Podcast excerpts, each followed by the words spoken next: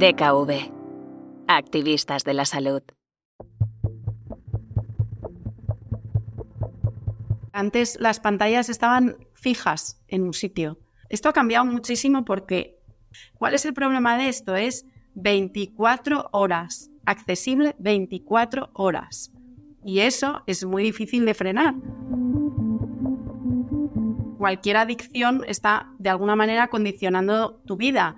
Le está restando tiempo a otras facetas de tu vida, eh, la está haciendo más difícil, más complicada. Al final, sí se parecen las, adicciones conductuales de las adicciones con sustancia. Lo más grave de, de todo esto al final es qué cosas estás dejando de hacer por estar conectado. ¿Cuánto deporte estás dejando de hacer? ¿Cuántas eh, reuniones cara a cara? ¿Cuántas quedadas cara a cara? ¿Cuántas cosas estás dejando de hacer por estar consumiendo a través de una pantalla? Las pantallas conllevan una serie de cosas y obviamente el sedentarismo es una de ellas. Y dados los índices de obesidad que cada vez van a más, yo creo que también hay que darle una vuelta a esas alternativas de ocio que les hagan moverse y les hagan desconectarse un poco de, de las pantallas.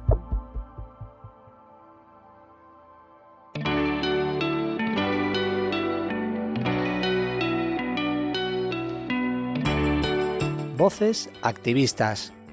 Historias para inspirar y emocionar. Vivimos tiempos extraños o quizá no más extraños que otros. Las redes sociales, la alta conectividad, la posibilidad de comunicación instantánea con cualquier lugar del mundo son cosas que hasta ahora no habíamos tenido como sociedad y que de repente han pasado a formar parte de nuestra vida diaria. Es imposible que no nos afecte, ¿verdad? Soy Laura Blanco, soy periodista y estoy encantada de daros la bienvenida a un nuevo programa de Voces Activistas. Hoy vamos a hablar de cómo las redes sociales han reconfigurado nuestra relación con los demás y sobre todo de cómo afectan a nuestros jóvenes y a su salud. Voy a dar paso rápidamente a nuestra invitada. La primera frase sobre Carmen Osorio que podemos leer en su web es la siguiente. Desde pequeñita supe que mi vocación era comunicar. Licenciada en periodismo, ha ejercido esta profesión en medios como La Nueva España, Antena 3 o la televisión del Principado de Asturias. Hoy, Carmen es una de las voces más expertas sobre la salud mental y las nuevas tecnologías. A través del perfil Adictos a la Tecnología nos explica cómo las redes sociales son una bendición, pero también un arma de doble filo si no se usan bien. Carmen, bienvenida a Voces Activistas. Es todo un placer, ¿eh? Gracias, Laura. Muchísimas gracias. Eh, a ver, tu biografía es impresionante y, no tengo claro por dónde es adecuado que empecemos. Bueno, quizás eh, es que sí, empecemos comentando esa faceta que tienes de comunicadora, porque dices que es pura vocación, desde que eres pequeña. ¿Cuál, es tu primer contacto, eh, tu primer recuerdo como comunicadora? Pues mira, tengo así como dos de la misma época. Uno es cuando gané el, concurso literario en el colegio, eh, creo que era el año 92 más o menos. Y ya por entonces otro recuerdo que tengo ahí muy fijado en mi cabeza es cómo cogía una cámara de vídeo de mi abuela, bueno, de esas enormes de, de, aquel entonces, que nada se parecen a lo de ahora, y cómo yo con aquella cámara pues la ponía frente a mí y yo hacía mis programas y contaba allí mis historias. Así que mm, sí, o sea, realmente es verdad que, es una vocación y además se me reveló temprano. muy pequeña. Eh, bueno, desde ahí, desde esa cámara, que nada tiene que ver con las cámaras de ahora, a lo que sucede en el año 2012, un año clave, hace más de, una década, quizás es, es, tu mayor proyecto. No soy una drama mamá, un blog sobre maternidad, sobre infancia, recibe millones de visitas. Eh, tu cuenta de Instagram tiene, bueno, pues 150.000 seguidores. ¿Tú te imaginabas que la maternidad eh, iba a cambiar de esa forma? Bueno, al final confluye maternidad y comunicación, ¿eh? Sí, sí, sí, es verdad que, a nivel personal sí que yo esperaba que la maternidad cambiase mi vida, como es obvio, y así ha sido, pero es verdad que no esperé que de alguna manera profesión y, y lo personal, ¿no? Las dos cosas tuvieran ahí un punto, un punto de unión. pero fue algo casual, o sea, no fue algo ni pensado ni meditado. Yo hice un máster en gestión de redes sociales en un momento en el que pues yo acababa de dar a luz a mi segundo hijo, me había quedado en el paro y ahí tuve como una visión hace una década y pensé, jo, pues ahora las empresas van a necesitar eh, personas que sepan sobre comunicación, pero a través de estas nuevas plataformas que están surgiendo, ¿no? Y bueno, pues así como con la idea de ser community manager en algún momento, pero sí que lo que no esperaba es que ese proyecto fin de máster que yo hice, que como a mí me gusta mucho escribir, pues dije, bueno, pues voy a hacer un blog, ¿no? Por entonces había blogs, ahora ya no se ven tanto, eso también ha cambiado. Pero sí que no, no esperaba que aquello que era un proyecto fin de máster, algo que, bueno, pues que fuera a ser luego mi vía de comunicación con muchísima, muchísima, muchísima gente y que yo acabaría teniendo mi propio pequeño medio de comunicación, que no estaría dependiendo de otras empresas, otras entidades, otros medios. Así que bueno, ha sido casual, pero inesperado, por supuesto. Bueno, y entonces llegan los años 20 de este siglo XXI y, llega eh, adicción a, las nuevas eh, tecnologías. A ver, ¿por qué llega adicción a las nuevas tecnologías? Realmente la, adicción a las redes sociales, esas eh, a las que tú llegas, ¿no? Para formarte como community manager, es comparable a lo que tradicionalmente hemos entendido como una adicción. Lo digo, por ejemplo, por el alcohol o por las drogas. Bueno, a ver, yo te explico, porque aquí son muchas preguntas en una. Em, yo llego a lo de a estudiar, porque Fui, mm, de hecho, fui esa ese máster de gestión de redes sociales, eh, fui la primera, iba a decir generación, nunca me sale la palabra, fui la primera promoción de ese máster hace, pues en el año 2012. Y eh, la primera vez que vi algo que podía estudiar sobre tema de adicciones tecnológicas fue en el 2022, 2021-2022. Ahí me encuentro con un curso de experto universitario en adicción a las nuevas tecnologías. Y ahí es cuando digo, ojo, todo lo que llevo viviendo estos, esta década en redes sociales, todo lo que a mí me ha pasado, la cara B, digo, tiene que haber algo que lo fundamente a nivel científico de alguna manera, ¿no? Digamos. Entonces, em, hice ese curso porque yo, aparte de la cara de las redes sociales, que es la que todo el mundo conoce y es la que todo el mundo ve, hay una cara B que yo he vivido durante 10 años, una cara B que pasa por eh, cómo, cómo gestionas la normalización del insulto, porque en redes sociales la gente, como no se ve cara a cara, pues sino que lo hace frente a una pantalla, pues se atreve a decir cosas que nunca diría en persona. Eh, como en un momento de, mi, de todos estos años yo me vi un poco desbordada, perdí muchísimas horas de sueño porque tenía, sentía como que tenía que contestar a todo el mundo, ¿no? O sea, que estás ahí tan conectado que, sientes esa obligación de, tener que responder a todo el mundo y cuando tú tienes una comunidad tan amplia, pues entonces es imposible abordar todo eso. Pero yo perdía horas, muchas horas de sueño intentando llegar y contestar a todo el mundo. Eh, luego, por supuesto, cómo me impactaron los likes. O sea, a veces sentías como como que si no tenías muchos likes es que habías hecho algo mal. Eh, y bueno, claro, es mi trabajo, como las audiencias en la tele, ¿no? Que llegaban al día siguiente de tu programa y era si habían sido buenas o no. Pero yo, con todo eso que llevaba vivido todos esos años, dije, jo, esto, em, ¿cómo puede impactar en un cerebro eh, joven, en desarrollo? Porque no es lo mismo eh, esto a los 30, 40 años que a los 15, 14, 18, que eres muchísimo más vulnerable, ¿no? Y ahí es como yo llegué adictos a la tecnología, estudiando mm, cómo te enganchan las redes, qué impacto tienen y demás. Y ahí nace mi proyecto Adictos a, la Tecnología. ¿Puede establecerse un símil en algunos casos con, la adicción a las pantallas? Eh, en todas sus variantes con, lo que nosotros entendemos, los que tenemos más años, ¿no? generaciones anteriores, con el alcohol o las drogas? Sí y no.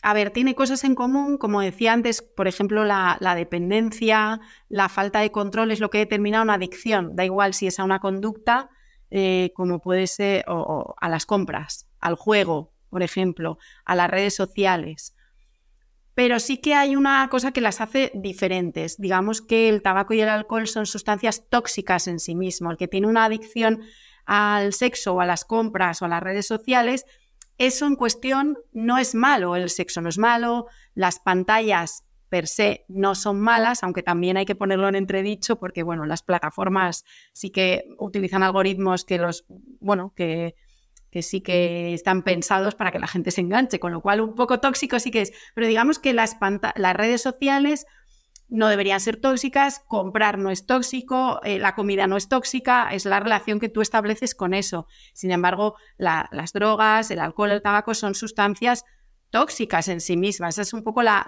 gran diferencia. Pero al final, el resumen es que eh, cualquier adicción está de alguna manera condicionando tu vida. Le está restando tiempo a otras facetas de tu vida, eh, la está haciendo mm, más difícil, más complicada, eh, mm, te hace tener pensamientos recurrentes, es decir, al final sí se parecen las, adicciones conductuales de las adicciones con sustancia. Bueno, al final acaba afectando a nuestra salud mental, bueno, a la salud mental de, de, los chavales, de los más jóvenes también, ¿no? Sí, claro, por supuesto. Es que además son muy vulnerables. Es que, claro, están en un periodo de su vida en el que tienen una alta impulsividad. Entonces, si no tienes un poquito de reflexión, es muy fácil que caigas en conductas de riesgo, de, envío de imágenes que no debes. Bueno, lo hemos visto recientemente con algunos casos. Eh, con esto de la inteligencia artificial. Decía uno de los, uno de los padres de, estas, de estos chavales que compartieron imágenes de estas chicas de Almendralejo, decía, mi hijo no es ningún delincuente, pero tiene un arma en sus manos. Y es un poco es un poco eso, es verdad. O sea, igual que para el carnet de conducir en su momento, mm, hasta que no se vio que tenía unas, mm, que, los más jóvenes tenían una serie de accidentes y que no estaban preparados para eso, pues hubo un tiempo en que se les permitió, hasta que se decidió que había que hacer un carnet, había una edad mínima. Entonces, esto es lo que nos, para mí es un poco lo que está pasando ahora, ¿no? Que quizá estamos dejando al alcance de sus manos un objeto demasiado potente para el que no están preparados y con el que pueden caer en muchísimas conductas de riesgo. Eh, totalmente. Eh, claro, eh, hablas de, hablamos del nativo digital, ¿no? Con, el adjetivo digital, ¿no? Que ahí lo usamos como adjetivo, pues podríamos hablar también de la obesidad digital, ¿no? Para pensar también, oye, pues tenemos que ponernos a, dieta, ¿no? En, en, contenidos. Pero es que luego está la, la otra vertiente y es que muchos chavales hiperconectados no se mueven, no hacen deporte. Eh, bueno, y qué decir de, de, la generación de los chavales que durante el COVID aprovecharon la conexión y en un momento dado llegaban a decir, bueno, si no necesito quedar con mis amigas o quedar con mis amigos, yo ya me conecto y ya hablo con ellos, ¿no? Claro, es que realmente lo más grave de, todo esto al final es qué cosas estás dejando de hacer por estar conectado. ¿Cuánto deporte estás dejando de hacer? ¿Cuántas eh, reuniones cara a cara? ¿Cuántas quedadas cara a cara? ¿Cuántas cosas estás dejando de hacer por estar consumiendo a través de una pantalla? Para mí esa es la gran tristeza y siempre digo que el éxito será que nuestros hijos elijan siempre un plan en la vida real antes que un plan en la vida online, ¿no? Ese para mí es el, gran éxito que habremos conseguido en la educación de nuestros hijos, porque para mí no hay tema ahora más importante que este, sinceramente.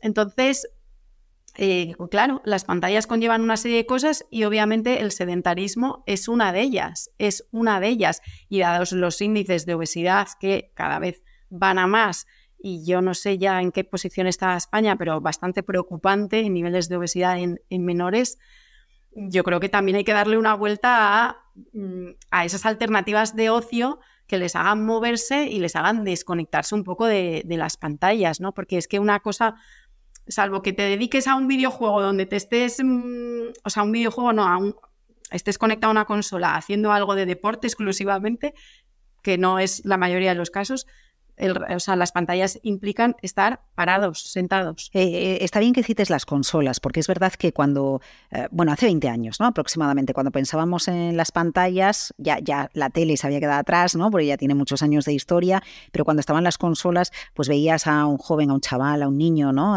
que vas a comer un domingo y, se conectaba a la consola en un viaje en coche, decías, eh, jo, qué pena, yo a mis hijos no, no les voy a dejar que tengan consola, ¿no? Y la cuestión es que la conectividad ha ido a más todavía y la adicción a las pantallas ha ido a más y la exposición a las pantallas ha ido a más. Bueno, es que quiero decir, antes las pantallas estaban fijas en un sitio esto ha cambiado muchísimo porque tú antes, cuando entrabas a Internet, era buscando algo en concreto. Te conectabas a un ordenador o a una consola, a algo en concreto.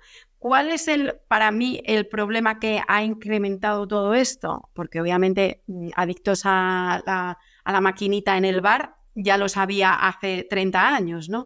¿Cuál es el problema de esto? Es 24 horas, accesible 24 horas.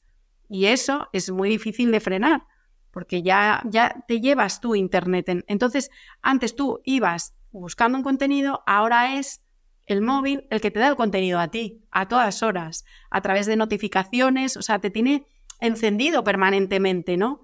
Y claro, ahí está el punto en el que eh, pues eso, yo me acuerdo de mis hermanos, a mí nunca me gustó lo de los videojuegos, pero a mis hermanos eh, sí, pero la consola estaba fija en el salón y si mi padre no quería que jugasen, cogía y se la llevaba al trabajo, punto pelota, no había más opciones. Es que ahora eh, las pantallas es una cosa más de, no sé, de nuestro entorno, es que donde no hay una pantalla prácticamente, ya hasta te la meten en el cole, ¿sabes? Con lo cual dices, mm, ahora eres tú el que tienes que frenar. Pero ojo porque también podemos hablar del bienestar emocional. Eh, no, sé si más en chicas o en chicos, pero los cánones de, belleza también nos entran a través de las pantallas. Eh, hace unos años era a través de las revistas, pero tenías que ir a comprar la revista, te tenía que llegar una revista de casualidad, tenías que encontrarte con la revista cuando ibas a casa de, tu tía. Exacto, ¿no? Los domingos cuando comprabas el periódico, pero ahora está de manera permanente. Sí, ahora es permanente y luego que ya no sabes qué es real y qué no. Porque claro, es que hay cuentas que dices tú, madre mía, madre mía, pero que, o sea, ya es una edición tan, tan elaborada, o sea, tú al menos antes tu vida era en el mundo real y en el mundo real hay de todo. Pero si ahora tu consumo de Internet es de 5 o 6 horas al día, pues imagínate la cantidad de, de, de, de, cuerpos no reales y vidas no reales que están viendo continuamente, ¿no? Eso es o sea, realmente demoledor, la verdad. O sea, eso hay que darle una vuelta. Facebook, o sea, las empresas lo saben, ¿eh? ¿eh? ya han salido documentos internos de estas empresas que saben que están dañando la salud mental. Y bueno, en Estados Unidos, de hecho, hay, hay colegios públicos que ya han demandado a estas empresas, porque lo saben.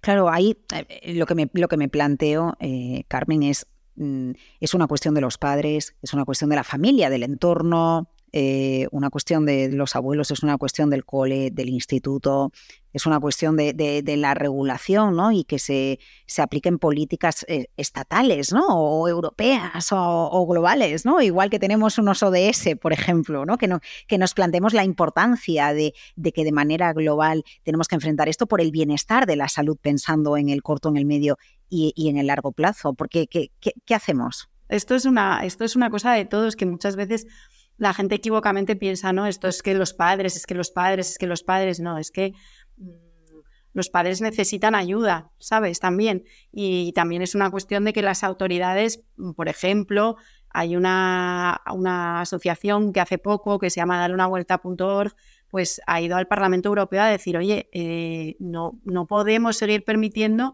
que los niños estén accediendo a, pornografía a cualquier edad, porque obviamente a esas plataformas les interesa meterlos cuanto antes. Hay una frase que dice, hazle adicto de joven y le tendrás de cliente toda la vida, ¿no?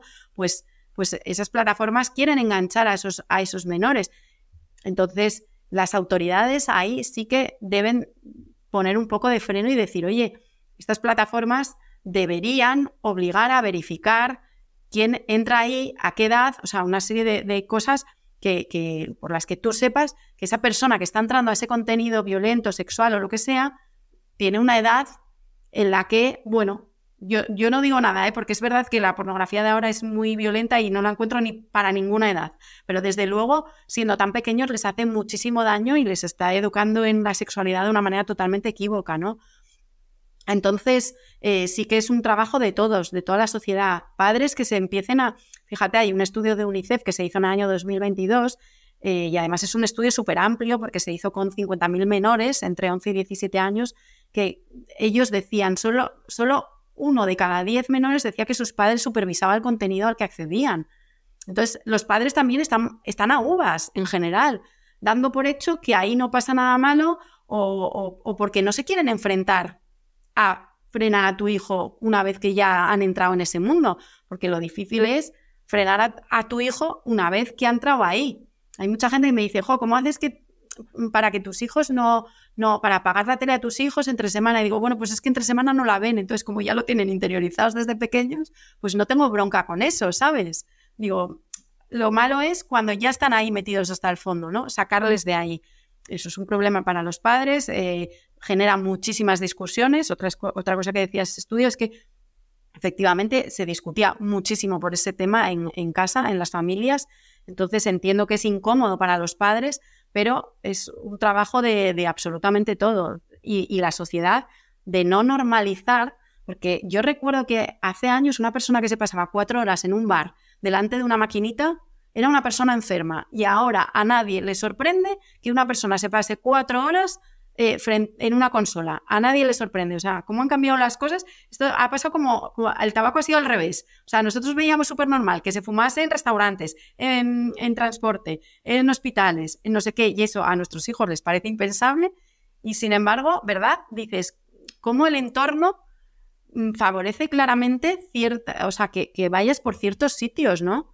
Hay, redes sociales eh, que, bueno, porque también aquí esto de las redes sociales parece que va en función de la edad, ¿no? Ahora ya parece que usar determinadas redes sociales es de viejos, es en función de la generación a la que pertenezcamos, tendemos a usar una red social más que otra. Me parece brutal lo que está sucediendo en TikTok, ¿no? Con la etiqueta, eh, con el hashtag pérdida de peso, eh, millones y millones y millones de, visualizaciones de contenidos con consejos para adelgazar, que no tienen base médica, que son erróneos, pero es que eso está ahí, está al alcance de ellos. Ya, sí, sí. No, no, por eso digo lo de la necesidad de que haya una regulación en el contenido. Es que, de verdad, mm, hay gente que cree que es una injerencia y que, y que así se censura la libertad de expresión y demás.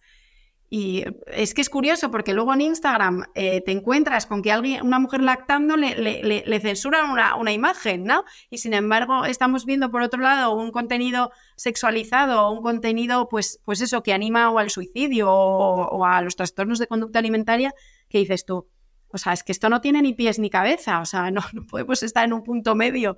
Y, y ahí, obviamente, las autoridades deberían ya eh, frenar todo este tipo de contenido. Y por otro lado, nosotros trabajar muchísimo con nuestros hijos, eh, cuidar mucho las relaciones familiares, que haya tiempo para estar todos juntos. Yo siempre digo que si puedes cenar con tus hijos, cena con tus hijos, que te cuenten sus preocupaciones, no le quites importancia a comentarios que les hagan o cosas que les digan, que tú, desde tu punto de vista de adulto, pues a lo mejor Mm, para ti no tiene importancia, pero para él o para ella tiene muchísima importancia. Todos recordamos alguna vez de pequeños cuando alguien nos dijo algo respecto a nuestro aspecto físico. Mm, yo tengo algún recuerdo de alguien que te dice, oye, pues estás un poco gordita o tal. Esas cosas te quedan ahí, te quedan ahí. Entonces, eh, pues imaginaos el, nivel al que están ahora, ¿no? Que cualquier, cualquier persona te valida a través de una red social y te, y te hunde o no. Sí, esa sensación de que estamos, eh, estamos enganchados a las pantallas, pero al final eh, también estamos de manera simultánea sometidos a la aprobación de los demás, ¿no? Y al, gustará. Y de hecho sucede que en muchas ocasiones eh, solo se cuenta la parte de la vida bonita, ¿no? La que merece una foto, la que merece unos colores bonitos, la que merece una, una sonrisa y piensas, hay personas que no tienen un día malo y un día torcido o incluso una semana, ya no solo un día, ¿no, Carmen? Un día, una semana en, la que tienes unos días que preferirías, eh, entre comillas, olvidar, ¿no? No, lo que se muestra siempre es lo bueno, siempre es lo positivo, siempre es exagerado, cuerpos perfectos, sexo eh, irreal y, rodeado eh, de, violencia, recetas para que los cuerpos sean perfectos. Y sobre eso hay que educar. Efectivamente, pero eso es un trabajo desde pequeñitos, ¿eh? desde pequeñitos, desde esa relación de apego que establezcas con tu hijo hasta cómo eh, le ayudas a, forjar una autoestima sana, ¿vale? Porque realmente los niños ya nacen con una autoestima, ¿sabes? luego somos los adultos los que moldeamos hacia un lado o hacia otro esa autoestima. Mm, esos vínculos familiares, o sea, al final la familia es en el entorno en el que en el que tú creas un, concepto de ti mismo, es tu principal vínculo, luego sí estaría la escuela, pero sobre todo la, familia, ¿no? Y eso es algo que hay que trabajar desde, desde pequeñitos. Es muy difícil, ¿eh? Es muy difícil. Es que si a los retos de educar le sumas todo esto de las pantallas, pues imagínate, pero con más razón tenemos que, mm, pues eso, volcarnos en la educación, en la educación de los, de los niños. Porque tienen un arma entre manos, como nos decías al principio. Sí, porque si no les va a educar Internet, es que les va a educar Internet. Entonces, y como en Internet ya sabemos lo que hay, pues mm, cada uno que decida, ¿no? ¿Quién quiere que eduque a sus hijos? Yo no quiero que Internet eduque a mis hijos. Pero eso implica tiempo, dedicación y, bueno, la educación nunca fue fácil, siempre fue un reto, ¿no? Bueno, y necesita voces activistas como la tuya, Carmen. Gracias por acompañarnos en Voces Activistas, porque es de esta manera eh, como conseguimos, hablando, eh, divulgando, eh, expandir, bueno, pues lo, lo, que nos preocupa, cómo podemos dejar consejos para que cuando alguien está preocupado, al final estamos hablando del bienestar, estamos hablando de nuestra salud, bueno, pues tenga, tenga voces activistas como la tuya que inspiran. ¿Dónde te puede encontrar la audiencia, Carmen? Pues me puede encontrar en adictosalatecnología.es, tanto en Instagram con esa cuenta como en, como en mi web. Y, y bueno, tengo un fabuloso curso online, Desconéctales se llama, donde hablo de todo esto con más detalle. Muchísimas gracias, Carmen, por acompañarnos en Voces Activistas. Gracias a todos, gracias a todas por acompañarnos. Esperamos que hayáis disfrutado, seguro que sí, de este nuevo episodio, de este nuevo capítulo. Os esperamos en la próxima entrega de Voces Activistas.